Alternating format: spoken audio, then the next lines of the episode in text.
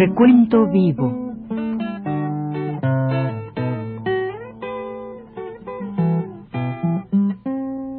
Mis décadas.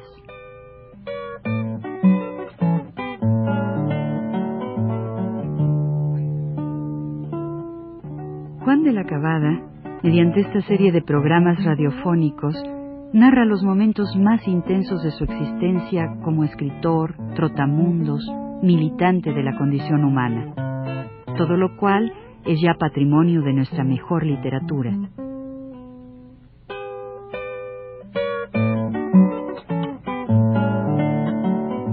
Con ustedes, Juan de la Cabada. Debo advertir que claro, mi decisión de ingreso a las organizaciones revolucionarias no se debían al acaso, porque claro está que yo estaba muy pendiente de los movimientos sociales en el mundo. Desde luego, sí estuve muy pendiente del, yo como viví en Cuba algún tiempo, de este desarrollo que había habido ya en Cuba, desarrollo de de la voluntad popular que se estaba formando la conciencia popular antiimperialista, claro. Entonces se recuerdan ustedes que les conté mi experiencia en La Habana una vez que quisimos hacer un meeting, un meeting no así de, ni siquiera, nada más un meeting de protesta, ¿verdad? Contra los americanos, norteamericanos, y lo que pasó fue que metieron a varios amigos míos a la cárcel, bueno, y esto, y, y el público pues no reaccionaba nada, pero ya para el año 24, 25, aquí se recibían estas noticias de las luchas que estaban ocurriendo. Y claro, los nombres de Rubén Martínez Villena, los nombres de, pues, eh, varios compañeros como Peniché, como Barreiro, que después estuvo en México. Bueno, y estábamos un poco al tanto de eso y sobre todo de un personaje cuyo nombre es Julio Antonio Mella. Este joven estudiante que vino a radicar a México tuvo la huelga de hambre por mucho tiempo en Cuba y sus luchas y sus prisiones, pues claro, todo esto se, se reflejaba, claro está, en México en manifestaciones, en protestas, en una serie de cosas, y como naturalmente yo estaba muy ligado a los estudiantes, porque ustedes recordarán, mi hermano está estudiando medicina, y yo iba mucho a las conferencias de Ocaranza, de biología, bueno, todas estas cosas, iba, tenía una, una actividad, digamos, bueno, se puede decir así, ¿verdad? Una actividad de, de curiosidad intelectual, vamos a decir, ¿no? Entonces era esto más o menos lo que hacía que estuviera yo al corriente de todo eso, y tenía interés en conocer a Julio Antonio Mella que llegó a, México en, un año antes, en febrero del 26, me parece que fue febrero, y estuvo, estuvo, una, estuvo preso en una lucha que entonces era, era, era desde luego estos actos muy frecuentes ¿verdad? de protesta por la amenaza de muerte a Santi Vanzetti, aquellos compañeros que fue, pues al fin y al cabo fueron condenados a la silla eléctrica y fueron ejecutados en Estados Unidos. Pues en toda esta época, eso fue eso de la de Vanzetti fue el, el, año 27, pero mucho después. Pero en ese tiempo había muchas, muchos actos de protesta a los cuales nosotros nos uníamos, ¿verdad? Este, claro. Y me, Mella estuvo preso precisamente en un acto, por, un por haber participado en un acto de esos con la que era entonces su compañera, una muchacha, este Saldívar de apellido se llamaba, le decíamos Olivín, pero se llamaba Olivia. Bueno, entonces, cuando yo, pero en julio no estaba aquí en México entonces, el año, en febrero del 27, sino que andaba en Europa, me estoy casi seguro que andaba en el Congreso de Bruselas, ¿verdad? Y no lo conocí entonces en cuando yo entré a la liga, pero posteriormente sí lo pude, pude tener amistad con él. Esto ocurre en esos meses de, de abril o mayo, abril o mayo, mayo, y me recuerdo muchas conversaciones, ¿verdad?, con este amigo, porque era una persona, independientemente de, de todo, de las luchas y todo, tenía mucha, eh, nos comunicábamos muchas, muchas, muchas inquietudes de jóvenes, ¿verdad?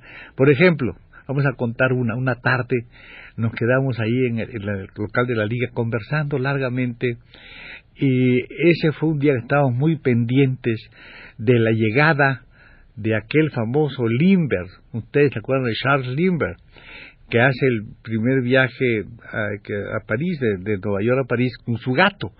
Toda esta cosa, ¿verdad? En el, en el, espíritu de San Luis que se llamaba el, el, el, avión que, en que fue, y nosotros estuvimos muy pendientes, me acuerdo que nosotros hablábamos de que una, un, lo que pasaba ¿no? con una juventud que estaba naturalmente en un país este, mm, industrial y la juventud de, de, los países que se llaman subdesarrollados, ¿no? Este, este hombre tenía mi edad, era el año 2, y era desde luego este un poquito mayor que Julio, un año mayor que Julio Antonio Mella. Entonces conversábamos todo eso, ¿verdad? Nosotros hubiéramos, y, decíamos, y la desgracia es que este va sirve al imperialismo, ¿no? Porque así fue, se defendió al imperialismo y luego fue hasta nazi, porque murió siendo nazi, era un partidario de, de Hitler. Vamos, una cosa muy curiosa, la operación que pasa en el mundo. Este, pues, y me acuerdo de esas conversaciones así con una cosa de fatigante, digamos, de nuestra de nuestra situación de, de país este, subdesarrollado, todas estas cosas, y la, esa conversación larguísima con Julio, ¿verdad? Pues, después de eso, yo este, pensé, mm, fue una época también, empecé a tener una especie de unos sueños que voy a contar aquí, es, esa época de esta enfermedad, esta cosa, dos sueños que voy a contar, tuve muchos, pero voy a contar dos, ¿no? Para que sea así más o menos, si eso puede explicar en el sueño un poco de esta, de esta, digamos, de este tipo de angustia, ¿no? que, que tenía. Voy a contar primero uno de, de, mi casa y después una cosa relacionada con eso mismo, ¿no? Con esa misma situación. no sé si es uno primero o otro después, pero es que un día, una noche, dormíamos mi hermano y yo en una casa, en una, una habitación daba a la calle, dormíamos a la calle. Y abajo había entonces una casa de estas de comercio, ¿no? estos que venden al por mayor, esas, esas calles de por ahí de mesones, ¿eh? había muchas, muchas tiendas de víveres al por mayor y esas cosas, ¿no? hay papelerías por ahí, por esa calle. Pero en ese tiempo había eso, abajo, un almacén. Y,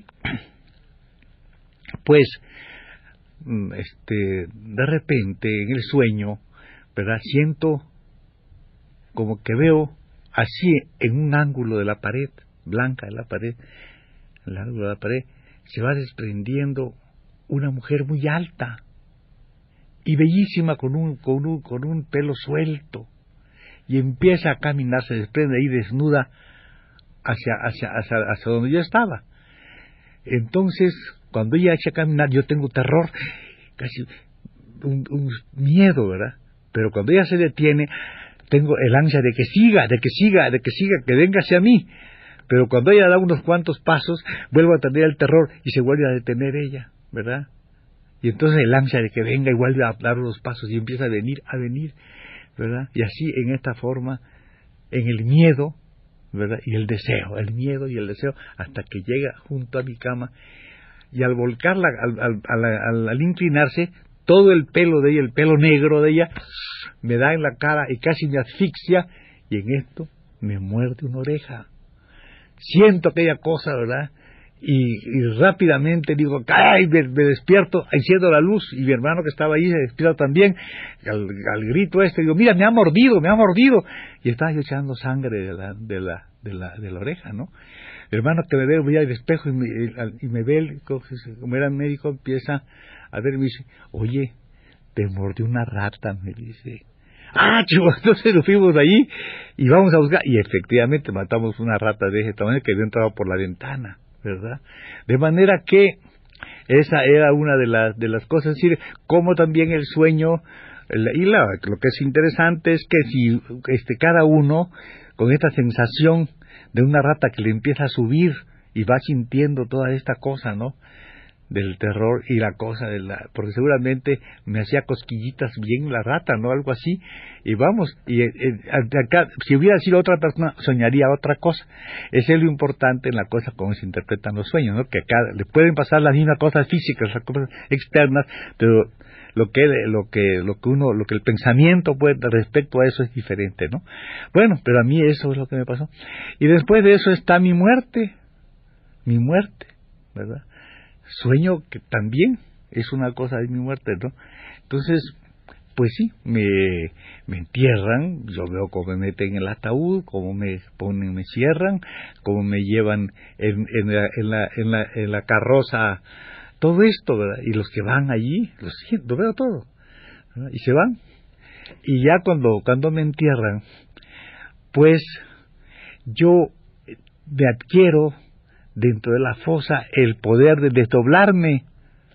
La fosa es muy larga, y tiene así al fondo del, de, lo que puedo yo mirar desde el espejito que le ponen al, al muerto, desde el vidrio que se pone, ¿verdad? Yo podía mirar por ese vidrio y veía una cosa muy larga, muy larga, muy larga, y estaba viendo por ahí otra aberturita que había, ¿verdad? Una, con la luz que estaba fuera del, del, de este túnel, ¿verdad? Donde estaba yo enterrado.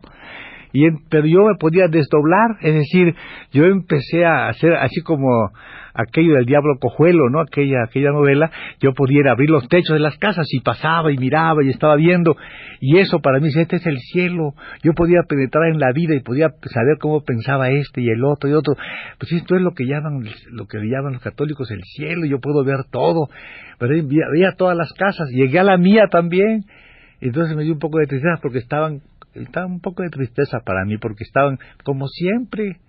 Yo decía, pues ya me morí y esto está muy tranquilo, mi hermano, todos estaban comiendo muy tranquilo, hablaban de otra cosa, ya ni de mi muerte hablaban. Entonces decía, ay, pero qué cosa, ¿no?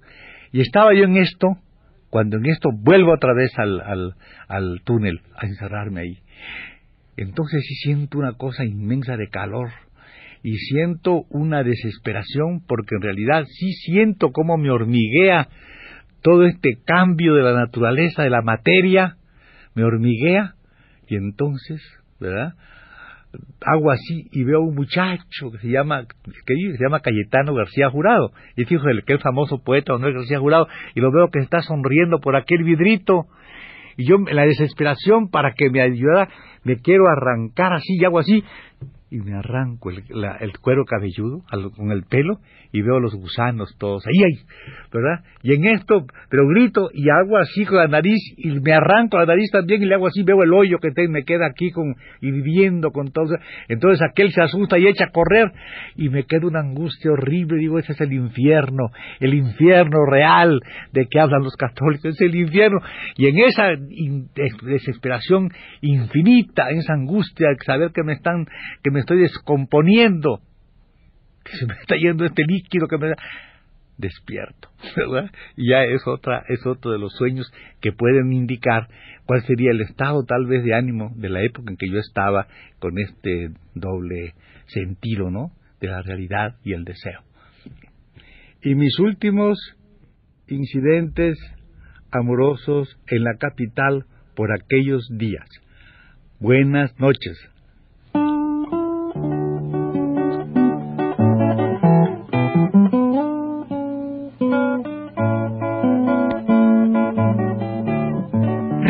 Universidad presentó Recuento Vivo.